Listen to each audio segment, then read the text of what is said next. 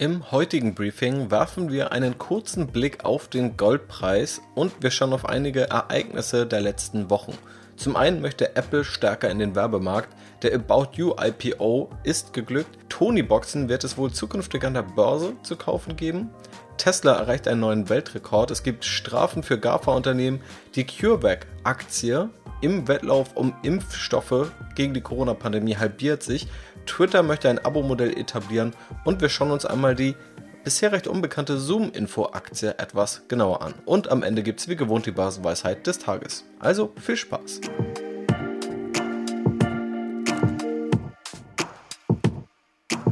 Ja, hallo und herzlich willkommen zum heutigen Briefing von mir, dem Podcast-Host Janis. Vorab ein kleiner Hinweis, ich habe einige Mails bekommen, dass man sich kurzzeitig nicht für die Videoserie anmelden konnte, die ich auch im letzten Podcast erwähnt habe.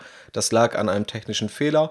Der ist jetzt behoben. Das heißt, wenn du dir eigentlich den Platz auf der kostenfreien Videoserie sichern wolltest, dann kannst du genau das jetzt wieder tun. Den Link findest du natürlich in der Podcast-Beschreibung. Und das gilt auch für die Academy, wenn du dich dafür initial anmelden wolltest, um die Videoserie erstmal kostenlos zu schauen. Auch dann funktioniert das jetzt wieder. Vielen Dank für die Hinweise, die mich dazu erreicht haben. Nun legen wir los mit dem Briefing. Und als erstes schauen wir mal auf den Goldpreis. Im letzten Briefing habe ich mir ja schon unterschiedliche Anlageklassen angeschaut und geguckt, was eigentlich das Interesse nach diesen treibt. Und wir haben gesehen, dass einige Anlageklassen vor allem dann interessant sind, wenn sie steigen, andere, wenn sie steigen oder stark fallen und andere tatsächlich mit steigendem Preis uninteressanter werden. Das ist beispielsweise auf Immobilien zugetroffen. Schauen wir uns heute einmal den Goldpreis an. Alle reden ja vor allem in heutigen Zeiten über digitales Gold und den Bitcoin und auch einige Goldjünger sind mittlerweile Bitcoin-Jünger geworden. Vielleicht ist eben auch der Bitcoin ein Grund, warum heute weniger über das eigentliche, das physische Gold gesprochen wird. Ein anderer Grund könnte aber auch sein, dass der Goldpreis zuletzt nach längerer Aufwärtsphase, nehmen wir mal so das Jahr 2000, 2002 bis 2012, wo wir eine Vervielfachung vom Goldpreis gesehen haben, wieder gefallen ist. Erfahrungsgemäß gilt das auch für Gold, interessieren die meisten sich dann eben für Gold als Anlageklasse, wenn es lange gestiegen ist. Immer dann, wenn gerade eine solche Phase eingesetzt hat oder vielmehr schon am Ende ist und einfach ja, wir einen lange gestiegenen Goldpreis sehen, dann siehst du auch in Banken Hinweise, wie man dort Gold kaufen kann. Und dann vermehren sich einfach die, die Marketingausgaben und dann weiß man, okay, jetzt kommen auch viele leider spekulativere Gelder rein. Jetzt haben wir über die letzten Jahre etwa ab 2012 eher einen Rückgang des Goldpreises gesehen. Dann ab 2018 ist er wieder etwas stärker gestiegen und dann so in den letzten Monaten wieder leicht gefallen. Jetzt im Mai war es wieder ein guter Monat, aber das sind dann wirklich auch sehr kurzfristige Momentaufnahmen. Aber wenn wir uns den langfristigen Trend anschauen, dann sehen wir, dass wir eben im langfristigen Vergleich auf einem recht hohen Niveau heute stehen, was den Goldpreis angeht, dass die letzten Jahre aber auch teilweise etwas schwieriger waren und es da auch mal deutlichere Rückgänge gab. Es gibt drei zentrale Faktoren, die auch den Goldpreis immer wieder bewegen. Das eine, und das erleben wir jetzt gerade, ist eine Inflation. Eine höhere Inflation bedeutet im Grunde, dass Preise steigen und auch dass Rohstoffpreise steigen. Das äußert sich dann tendenziell auch in einem steigenden Goldpreis. Der zweite Faktor ist das Zinsniveau. Eine Aussicht auf höhere Zinsen, wie zuletzt in den USA, lässt tendenziell den Goldpreis sinken, da Anleger dann auf diese Zinspapiere umschichten. Anders formuliert könnte man auch sagen, der Preis oder die Kosten, Gold zu halten, ist sehr gering, wenn die Alternative ein Sparbuch mit 0% Zins ist. Dann verliert man nichts. Wenn es aber 3% Zinsen gibt, dann wird man sich doppelt und dreifach überlegen, ob man das Geld jetzt unverzinst in Gold packt oder ob man das eher in sogenannte Zinspapiere, in quasi Kredite oder auch in Anleihen steckt. Und der dritte Faktor ist Angst. Je höher die Angst, desto eher flüchten Anleger in Gold. Wobei dieser Zusammenhang zwar in der Tendenz, aber historisch nicht immer gilt. Also es gab auch Krisen am Aktienmarkt beispielsweise, wo dann auch der Goldpreis gefallen ist. Apropos Aktienmarkt, schauen wir nun mal auf die Ereignisse, die den Aktienmarkt die letzten Wochen bewegt haben. Und zwar möchte Apple, das größte Unternehmen der Welt, in den Werbemarkt. Apple greift ziemlich viele Märkte an und auch der Werbemarkt gehört eben dazu. Und darin gibt es vor allem zwei spannende Entwicklungen. Einerseits fährt Apple die Datenschutzrichtlinien hoch, wodurch Facebook, Google und viele kleinere Unternehmen weniger Daten zur Verfügung haben, um Werbung effizient auszusteuern.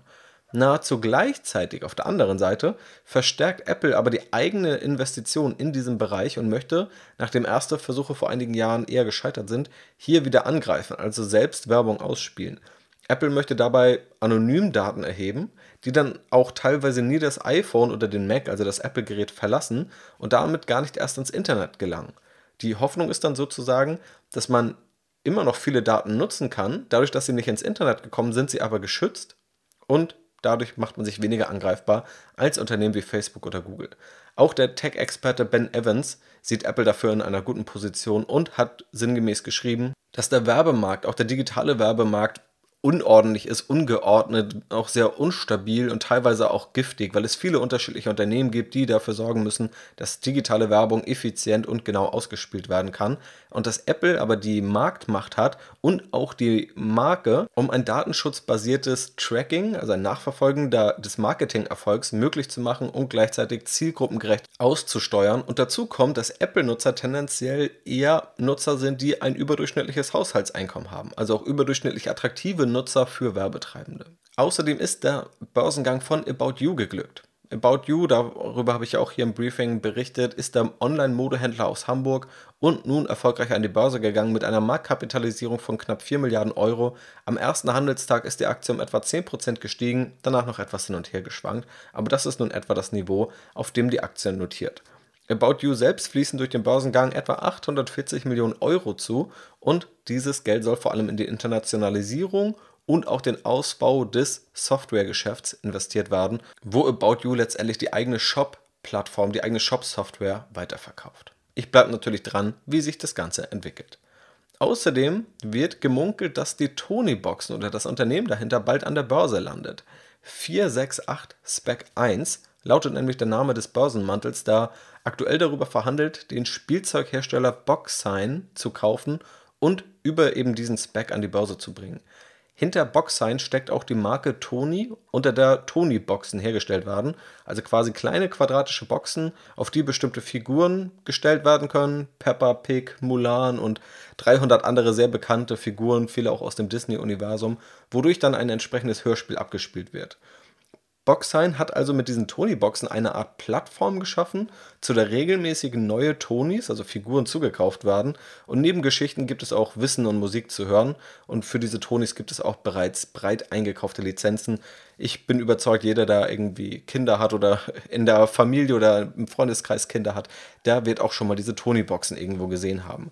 Noch laufen eben diese Verhandlungen ob das Ganze klappt, ob also die Tony-Boxen und Boxsign als Unternehmen dahinter an der Börse landen, sollte das Ganze der Fall sein, werde ich es mir natürlich auch genauer anschauen.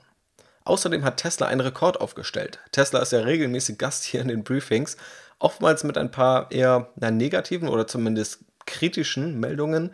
Jetzt aber mal auch etwas sehr Positives, nämlich gibt es eine Wikipedia-Liste der straßenzugelassenen Autos mit der schnellsten Beschleunigung und dort gibt es nun einen neuen Spitzenreiter und zwar das Tesla Model S Plate. In knapp unter zwei Sekunden hat das Elektroauto von 0 auf 60 Meilen pro Stunde, was etwa 97 km/h entspricht, beschleunigt und damit liegt es knapp vor dem Porsche 918 Spider und dem Porsche 911 Turbo. Das Tesla Mac schreibt von ein paar Tricks, die Tesla dabei genutzt hat, um einen solchen Wert verkünden zu können. Zum einen eine klebrigere Startfahrbahn zu nutzen und der erste Fuß also das Streckenmaß oder das Längenmaß der Strecke blieb unberücksichtigt, aber auch ohne diese Maßnahmen wäre wohl der Spitzenplatz herausgekommen. Diese Marke, die magische Marke von zwei Sekunden, wäre dann wohl aber nicht gebrochen worden. Aber ohnehin ist dieses Plate-Modell ein Auto der Superlative im Bereich der Elektromobilität.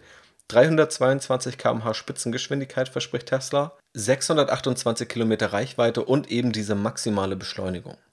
Außerdem hagelt es wieder mal Strafen für die GAFA-Unternehmen. Die Tech-Konzerne werden immer weiter reguliert, gerade auch in Europa oder in der EU. Aber auch Großbritannien untersucht jetzt, ob Amazon eigene Produkte auf dem eigenen Marktplatz, also auf Amazon.com, bevorzugt hat oder nicht. Die EU hat Amazon eine Strafe von 425 Millionen US-Dollar aufgedrückt wegen Verstößen gegen die DSGVO, also die Datenschutzgrundverordnung. Und die CMA in Großbritannien untersucht auch gerade oder möchte Google wegen der geplanten Verbannung von Cookies von Drittparteien näher unter die Lupe nehmen.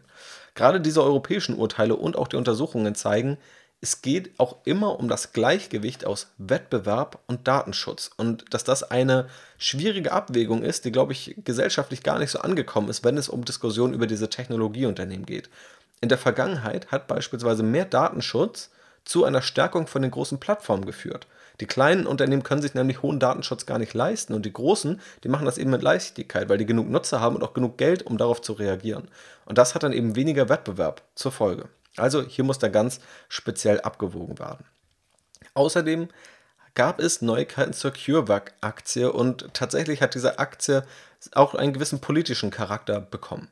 Die CureVac-Aktie, also ein Unternehmen, das jetzt ganz zentral an der Impfstoffentwicklung mitarbeitet, an dem auch der Milliardär Dietmar Hopp beteiligt ist, aber an dem auch der Bund beteiligt ist, ist jetzt an einem Tag um knapp 50 Prozent gefallen.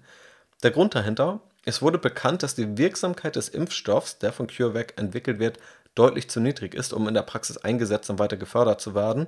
Kurz danach konnte sich der Kurs immerhin noch leicht erholen und das Minus auf nur 40 Prozent begrenzen.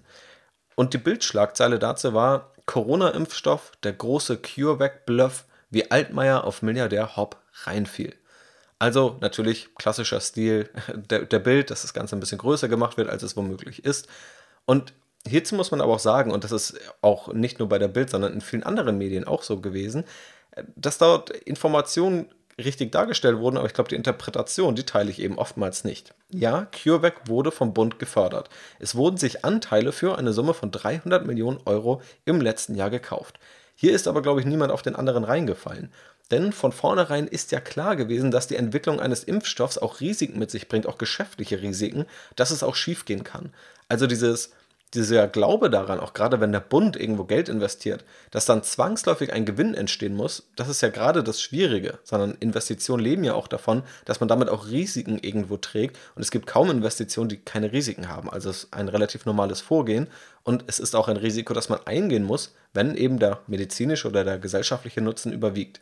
Wer also ein Unternehmen unterstützt, muss auch immer das Risiko mitdenken und ist danach in meinen Augen nicht irgendwo reingefallen und ganz abgesehen davon hat der Bund etwa 300 Millionen Euro in CureVac investiert, die heute selbst nach dem Kurssturz noch etwa anderthalb Milliarden Euro wert sind. Also ja, jetzt kurzzeitig ist der Anteilswert gefallen. Im Vergleich zu ein paar Monaten vorher war der Wert deutlich höher, aber letztendlich ist es ein gewinnträchtiges Investment. Und natürlich kann man darüber streiten, wie stark der Staat nun eingreifen sollte. Ob der Staat überhaupt investieren sollte, wenn es vielleicht auch private Investoren geben sollte. Trotzdem fand ich die Berichterstattung hier etwas verzerrt. Also, was wir festhalten können, die CureVac-Aktie ist stark gefallen, die Hoffnungen an diesen Impfstoff wurden nicht erfüllt, bisher zumindest nicht, aber die Berichterstattung kann man, denke ich, auch noch etwas anders betrachten. Und Twitter möchte ein Abo-Modell etablieren. Das wurde schon länger vermutet und auch von aktivistischen Investoren wie beispielsweise Scott Galloway auch aktiv gefordert, dass eben Twitter eine bessere Monetarisierungsstrategie braucht, denn Twitter hat eine hohe Reichweite, viele nutzen Twitter und auch große Politiker sind auf Twitter unterwegs und im Vergleich dazu ist die Monetarisierung recht gering. Und konkret wurde ein Abo-Modell vorgeschlagen, das nun wohl konkreter getestet werden soll. Dabei sollen User, die einen geringen monatlichen Betrag zahlen, bestimmte Features oder Inhalte sehen können und dieses Abo-Modell nennt sich Twitter Blue. Bisher ist der Service nur in Australien und Kanada verfügbar. Aktuell entsteht der Twitter-Umsatz übrigens zu 86% durch Werbung. Es wird jetzt spannend sein, ob Twitter die Erlösströme dadurch zum einen steigern, zum anderen aber auch breiter diversifizieren kann. Und abschließend eine Kurzvorstellung eines interessanten Aktienunternehmens, das bisher, denke ich, eher unbekannt ist. Und zwar Zoom Info. Und dieses Unternehmen hat nichts mit dem Unternehmen Zoom zu tun, das man jetzt aus Videosoftware oder aus Videocalls kennt. Was steckt hinter diesem Unternehmen? Es wurde 2007 in den USA gegründet, ist ein sogenanntes Software as a Service Modell und erzielt heute knapp 500 Millionen US-Dollar Jahresumsatz. Wie funktioniert das Geschäftsmodell? Zoom Info aggregiert Informationen über Geschäftsleute, Geschäftspersonen und Unternehmen, die sie wiederum den Vertriebs- und Sales-Teams zur Verfügung stellen von anderen Unternehmen. Das heißt, wer selbst ein Produkt verkaufen möchte an andere Geschäftskunden, erfährt bei Zoom Info, welche Unternehmen dafür in Frage kommen, welche Ansprechpartner es dort gibt, wer die Entscheidungen wahrscheinlich letztendlich treffen wird, wer gerade vielleicht auch aktiv danach sucht und so weiter. Im Durchschnitt zahlen Kunden etwa 2100 US-Dollar pro Jahr an Zoom Info für diesen Dienst.